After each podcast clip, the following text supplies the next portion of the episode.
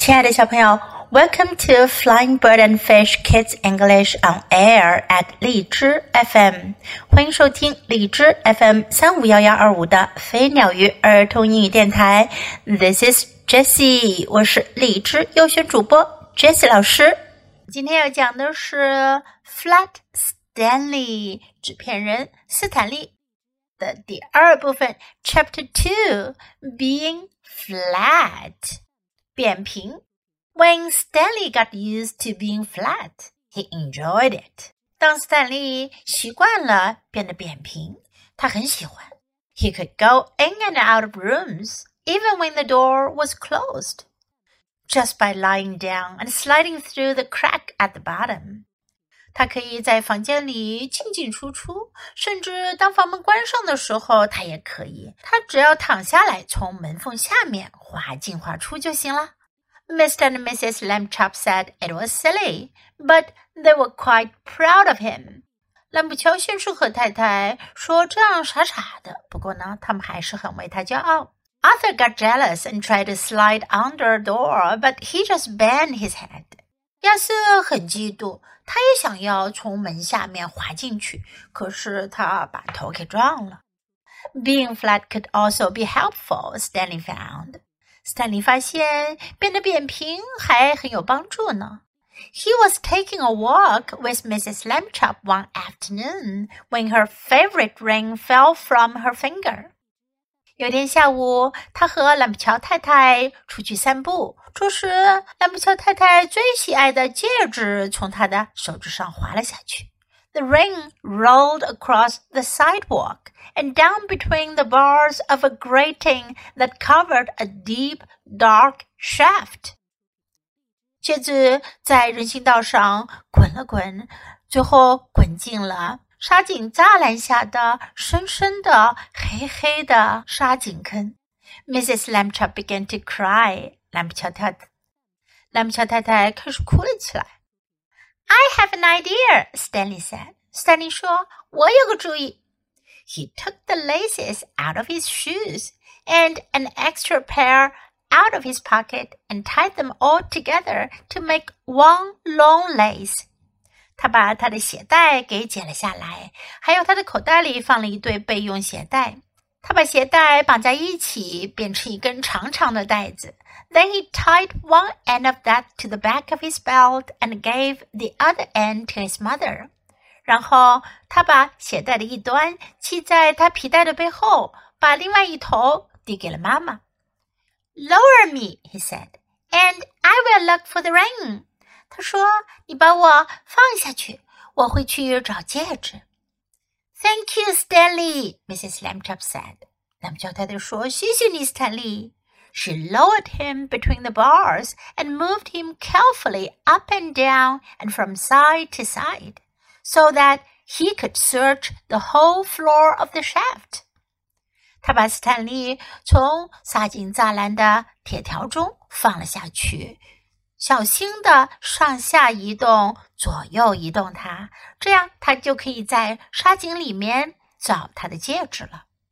Two policemen came by and stared at Mrs. Lambchop as she stood holding the long lace that ran down through the grating. 有两个警察经过，他们盯着兰普乔太太看，看她站在那儿，拿着长长的袋子放进沙井栅栏下面。She pretended not to notice them. 她假装没看到他们。What's the matter, lady? The first policeman asked. Is your yo-yo stuck? 第一个警察问道：“夫人，女士，出了什么事儿吗？你的悠悠球被卡住了吗？”I am not playing with a yo-yo, Mrs. Lambchop said sharply. My song is at the other end of this lace, if you must know. 兰姆乔太太尽力地说：“我可没有玩什么悠悠球。如果你必须要知道的话，我儿子在这个袋子的那一头呢。” Get the net, Harry," said the second policeman. "We have caught a cuckoo." 第二名警察说：“哈利，快拿网来，我们抓到了一个傻瓜。” Just then, down in the shaft, Stanley cried out, "Hooray!"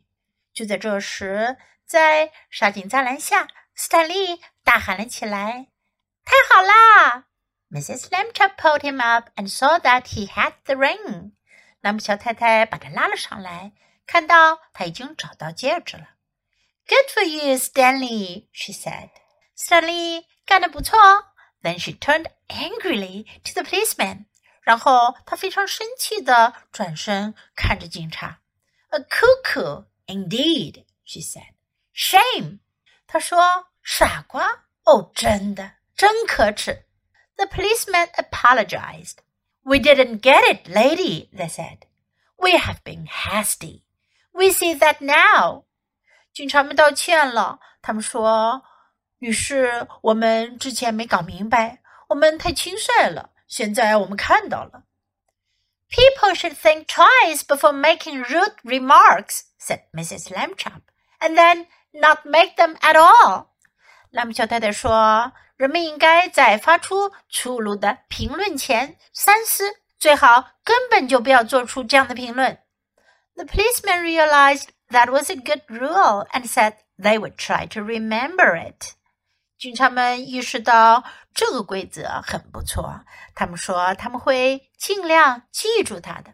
One day, Stanley got a letter from his friend Thomas Anthony Jeffrey, whose family had moved recently to California. 有一天，斯坦利接到了他的朋友托马斯·安东尼·杰弗瑞的信，他们家刚刚搬去了加利福尼亚州。A school vacation was about to begin, and Stanley was invited to spend it with the Jeffreys. 学校就要放假了，他们邀请斯坦利去杰弗瑞家过一段时间。Oh boy, Stanley said, "I would love to go." 斯坦利说：“哦，天哪，我真想去。” Mr. Lambchop sighed. A round-trip train or airplane ticket to California is very expensive, he said. I will have to think of some cheaper way. 赖布乔先生叹了口气，去加利福利亚的来回火车票或者飞机票非常贵，我得想想有没有其他便宜一些的办法。When Mr. Lambchop came home from the office that evening, he brought with him an enormous brown paper envelope. 那天晚上，当兰普乔先生从办公室回家的时候，他又带回来一个巨大的牛皮纸信封。Now then, Stanley, he said. Try this for size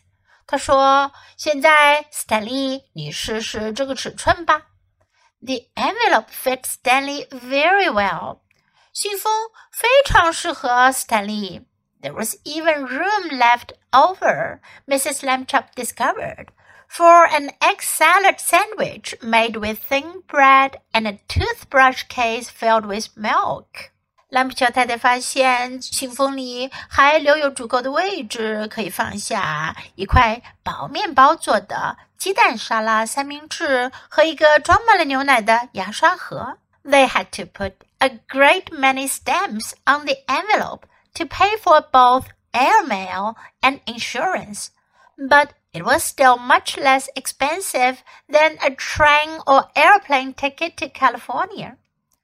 他们不得不在信封上贴了很多很多的邮票来支付航空信件和保险的费用。不过呢，比起去加利福尼亚的火车或者飞机票，还是要便宜得多。The next day, Mr. and Mrs. Lambchop slipped Stanley into his envelope, along with the egg salad sandwich and the toothbrush case full of milk, and mailed him from the box on the corner. 第二天，蓝普乔先生和太太把斯坦利放进了信封，同时还放进了鸡蛋沙拉三明治和装满了牛奶的牙刷盒。然后他们就在街角的邮筒那儿邮寄了它。The envelope had to be folded to fit through the slot. But Stanley was a limber boy, and inside the box he straightened right up again. 信封必须得折一下才能放进邮邮筒的寄信口里。不过，斯坦利可是个身手敏捷的男孩，在邮箱里面，他马上又伸直了身体。Mrs. Lambchop was nervous because Stanley had never been away from home alone before. 兰姆乔太太很紧张，因为斯坦利还从来没有独自一人离开过家呢。She rapped on the box. 她轻轻地敲敲邮筒。Can you hear me, dear? She called. Are you all right? 她叫道：“亲爱的，你能听到我吗？你还好吗？” Stanley's voice came quite clearly. I'm fine. Can I eat my sandwich now? 斯坦利的声音非常清晰的传了过来。我很好，我现在可以吃我的三明治了吗？Wait an hour and try not to get overheated, dear," Mrs. Lambchop said. 兰乔太太说：“过一个小时再吃，亲爱的，你可不要让自己过热哟。” Then she and Mr. Lambchop cried out, "Goodbye, goodbye," and went home. 然后他和蓝乔先生大叫道：“再见，再见！”他们就回家了。Stanley had a fine time in California. 斯坦利在加利福尼亚州度过了美好的时光。when the visit was over, the Jeffreys returned him in a beautiful white envelope they had made themselves. 当他的拜访结束时，杰弗瑞一家人用一个自己做的漂亮的白色信封把它装了进去，寄了回来。It had red and blue markings to show that it was air mail, and Thomas Jeffrey had lettered it valuable and fragile and this and up on both sides。信封上，他们做了红色和蓝色的标记，来显示这是航空信件。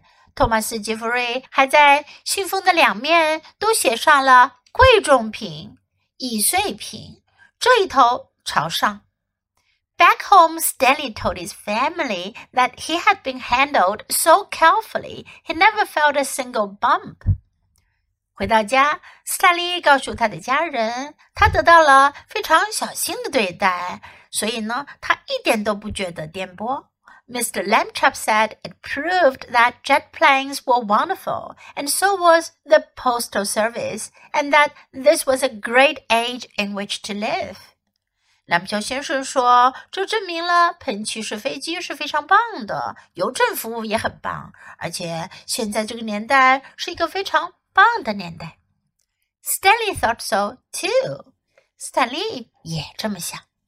小朋友变得扁平的斯坦利过得还蛮不错嘛，不但可以帮助他妈妈找到戒指，还可以节省路费，直接被邮寄到了朋友家里。Do you want to be like Stanley？你们希望像斯坦利那样吗？Sounds interesting，听起来很有趣哦。